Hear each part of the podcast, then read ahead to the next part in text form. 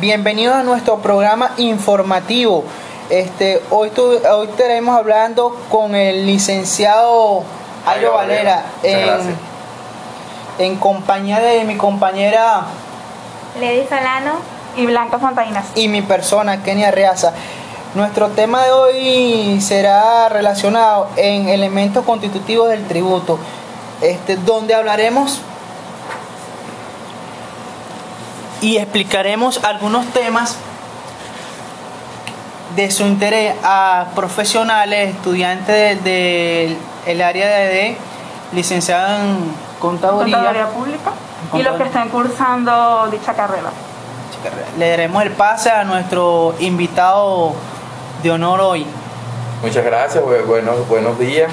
Este, bueno, estamos a la orden para, conversar y hablar sobre los tributos que me dije, por los que me invitaron. Este, cualquier exposición de, de tema que tengan, este, estamos abiertos a la espera de él. Eh, hoy haremos énfasis en el artículo 317 de la Constitución y el artículo 3 del Código Orgánico Tributario. Eh, voy a empezar con algunas preguntas, a ver este, cómo nos puede responder. Eh, ¿Quién regula con su gestión las normas generales del Código Orgánico Tributario? Bueno, eso, lo regula el Poder Legislativo Nacional, que es quien, que redacta y crea las leyes este, para crear los tributos nacionales. También tenemos los tributos municipales, que son las ordenanzas que son creadas por las cámaras municipales con los concejales que redactan dicho documento.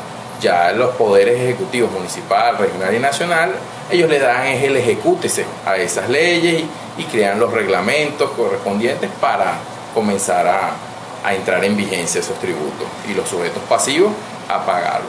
Mm, muchas gracias. ¿Qué opinas tú?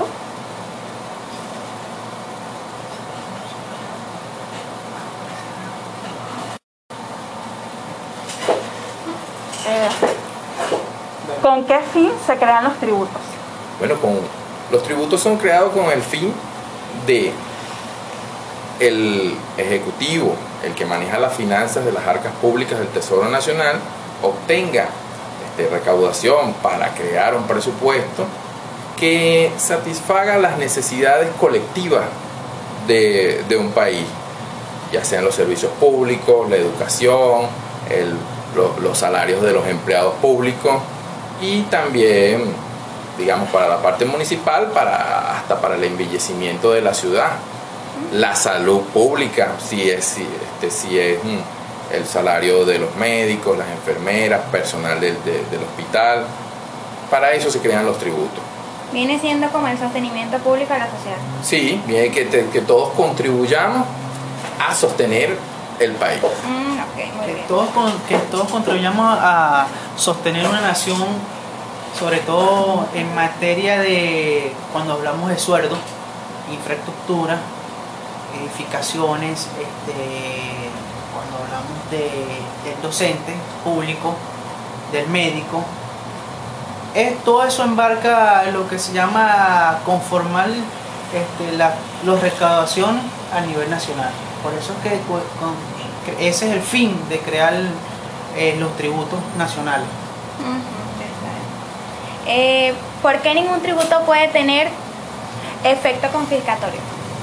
Bueno, porque ningún tributo puede estar ser creado con el fin de quitarle el patrimonio al, contribuyente.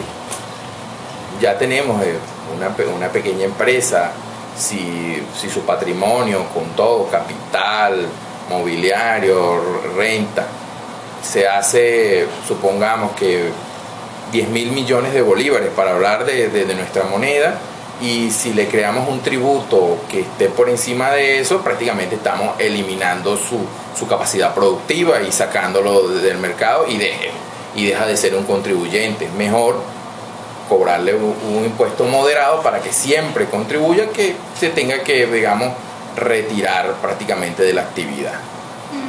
Sí, porque allá le, allá le está dando un golpe al contribuyente. Este, si, hay, si, nos vamos más allá, cuando eso pasa, ya le estás quitando este, el enriquecimiento de, de ese contribuyente, donde ese contribuyente paga tributos, si paga alquiler, empleado, eh, servicios y en, es- en- en ese tributo tú haces en- en- Énfasis. este, licenciado Jairo. Si te vas allá en esos 10 mil bolívares y el contribuyente le toca pagar 10.200, ya creo que estás, estás como yéndote a tributo, Prácticamente lo están lo embargando estás embargando. y deja de generar empleo, deja de seguir contribuyendo los siguientes periodos para cumplir una sola vez co- co- con un impuesto. creo que también viene siendo pérdida de tiempo para el contribuyente.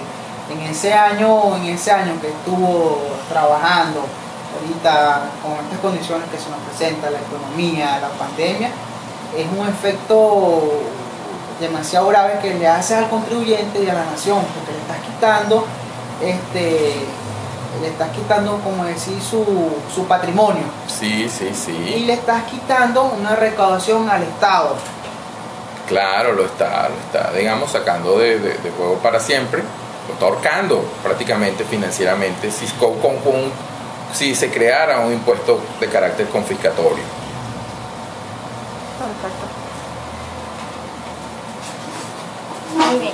Eh, ¿Por medio de qué se crean los tributos? ¿no? por medio de las leyes que redacta el Poder Legislativo Nacional. El Ejecutivo puede crear un, tributo a través de decretos cuando a través de una ley habilitante el Poder Legislativo le cede sus competencias de modo temporal, como se ha visto este, anteriormente con ejemplos. También estuvo por ahí la Asamblea Constituyente que creó la reforma tributaria y, por, también por una emergencia que ellos consideraron en, en el pasado 2019. Estuvo operando hasta, hasta hace poco. Perfecto. Eh, otra pregunta sería, ¿qué se entiende por tributo inconstitucional? Bueno, se entiende por aquel tributo que choca con, lo- con el principio constitucional, por ejemplo, de la progresividad, de quien paga más, quien gana más. Si, un municipio, si un estado o, el poder legislativo crea un tributo que va en contra de, de la máxima norma que es la constitución, ese debería ser declarado inmediatamente inconstitucional por el Tribunal Supremo de Justicia. Y todo lo que se haya cobrado por él debe, debe ser devuelto al contribuyente en, en- reparo. Ok. Eh, ¿Cree usted que actualmente en Venezuela se aplican multas que violan el principio de no confiscatoriedad? Bueno, es una polémica que se puede decir como existen sanciones que para los contribuyentes especiales que de pronto para algunos contribuyentes grandes en ciudades principales son normales, que están redactadas en, en divisas in- este, extranjeras, la de mayor valor que publica el Banco Central de Venezuela, para a lo mejor negocios pequeños de los pueblos que están afectados con la pandemia, se podría, puede llamarse confiscatorio, porque dos o tres sanciones de esas le pueden, pueden dejar a lo mejor al pequeño contribuyente sin, sin mercancía, sin capacidad para emitir si va a cumplir con esas sanciones. Entonces hay que tener, meter el ojo con eso, ya, ya que no todos tienen, digamos, la misma capacidad. La misma Entonces, capacidad para lo que para algunos puede ser un tributo pequeño, una, una sanción pequeña, para otros puede Puede ser ser. Confiscatorio. Muy bien, muy bien. ¿A quién es? ¿A quién se le otorga el poder para actualizar, crear y modificar y suprimir tributos? Bueno, el, como, lo, como lo hablamos al principio, el poder legislativo nacional es, qui- es quien crea los tributos. Poder, poder este, municipal, la, la Cámara Municipal puede crear ordenanzas que creen tributos municipales. Pero la Asamblea Nacional puede ceder sus competencias al Ejecutivo Nacional para crear nuevos tributos. Este, que, digamos que puede hacer por decretos presidenciales. Las últimas, las últimas normativas, digamos, las últimas leyes que crean tributos no han sido creados por la Asamblea Nacional, han sido creados por otros organismos.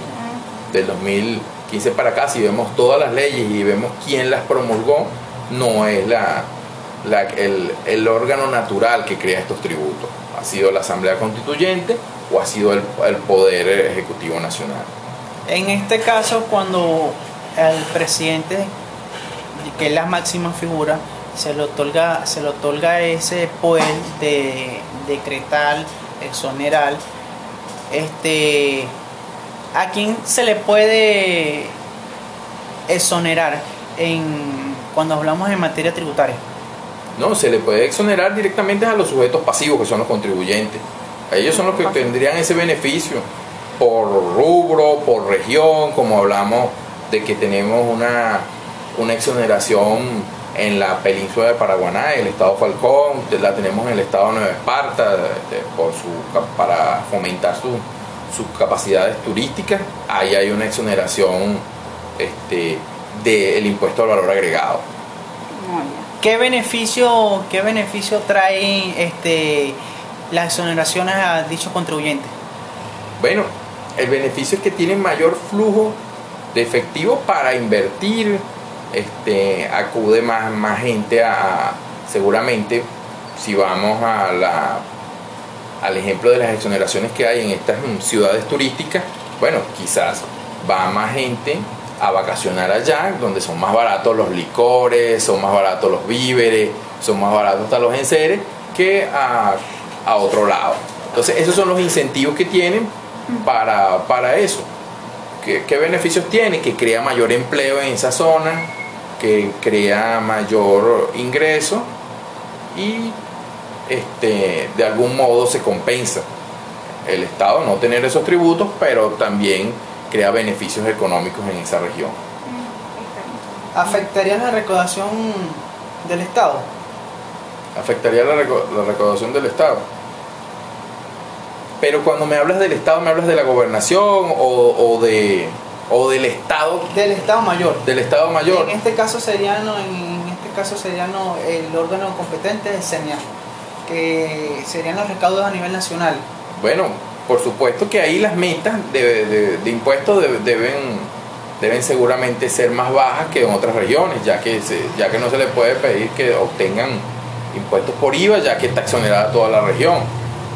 Este, quiere decir que esos estados contribu- contribuyen menos al presupuesto nacional. Entonces sí, tendría que de, de los impuestos de otros estados a lo mejor pagar la salud que hay, que se invierte en los hospitales de, por ejemplo, Nueva Esparta, la termina pagando las- todas las regiones de tierra firme. Ok.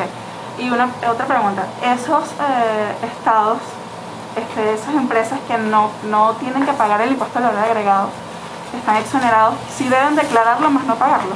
Deben declararlo, ellos son contribuyentes formales y especiales, ellos deben declararlo con el- Trimestral. co- trimestral, como el calendario de, de un decreto que todavía está vigente, el 1677, creo yo, estoy casi seguro que es, que está vigente por ahí, para que, que, digamos regula todos los aspectos que tiene un contribuyente formal.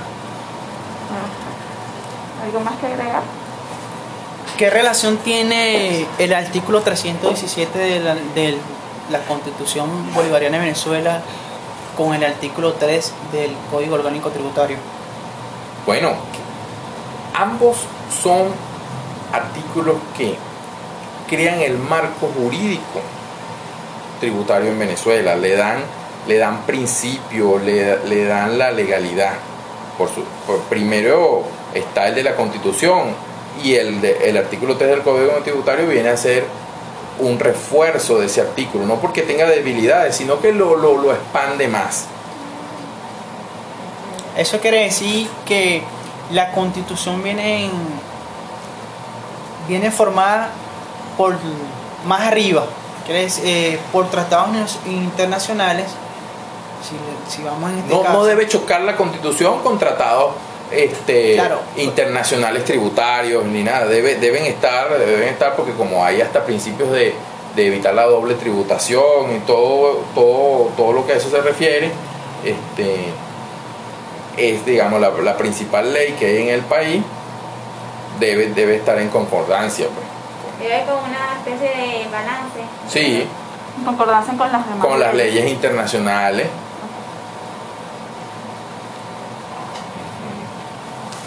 Y bueno, por último, para cerrar, este, ¿cuáles son los organismos que pueden crear tributos?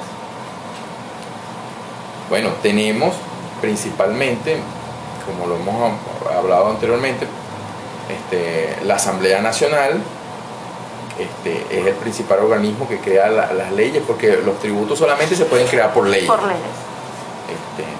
Es- ese, es el principal organismo. Cede su competencia al Ejecutivo Nacional y se vio que las, digamos,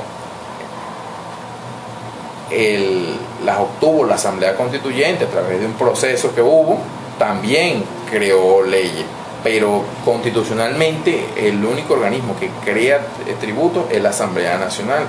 Inclusive cuando el Ejecutivo las crea porque la Asamblea le dio las competencias, le dio una ley habilitante. O sea, también tuvo, tuvo que por la misma ley tener parte al ceder, pero también, o sea, digamos, de ahí es que nacen los tributos, digamos, en nuestro país. Ya hay tributos municipales que los crea otro organismo con ordenanzas que en ningún momento son leyes, pero esa, esa las crea las cámaras municipales, pero sí salen leyes para la recaudación y, y el gasto público de una alcaldía. Aparte del CNA, ¿qué otra institución este, obliga al contribuyente a, a la recaudación tributaria?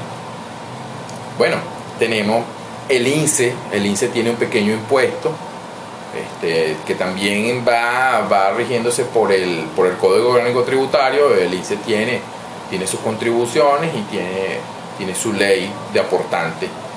También sa- sabemos que los departamentos de rentas de las alcaldías también crean tributos municipales. Eso, esos son lo- los que, digamos a simple vista y rápidamente se me ven. Existe, hay unos tributos que cobra Conatel para las telecomunicaciones y eso, esos también están re- regulados por unas leyes. Para las radios, televisoras, existe, esos son también tributos a ese tipo de contribuyentes.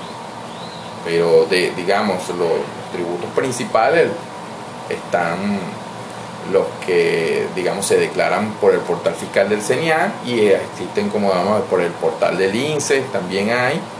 Y este, menos conocido está, La alcaldía. sí, sí, no, está muy conocido. Iba, de- iba a hablar de la gente de Conatel. Con Atel sí es menos Sí, conocido. hoy hay, pero como también hay muchas radios comunitarias que no están, no están exoneradas de ese tributo, no suena tanto. Esas ya son las radios que están creadas como compañía o televisoras y- o, o- o- o telecomunicaciones, ya como la, la que antes era DirecTV que ahora es Simple TV. Esos rinden cuentas a ese organismo. A con Atel. Bueno, no, me despido y gracias a ustedes por la invitación. Muchísimas Este, gracias. siempre estamos a la orden para que continúen en su proceso de, de formación y, y diplomado. Pues. Un saludo a toda la gente que los está orientando en esa, en esa formación. Bueno, muchas gracias a todos por su participación. Muchísimas gracias por la ayuda y bueno, ¿hay algo que acotar? Esperemos que a todos los oyentes que están en sintonía, este, este tema sea de información y aprendizaje, porque cada día uno aprende algo nuevo. Y cuando uno está aquí en este, en, est- en est- en este ámbito, o podemos decir en este ambiente, este, todos los días tú conoces algo más de la materia. Este, una feliz tarde para todos, que Dios me lo bendiga.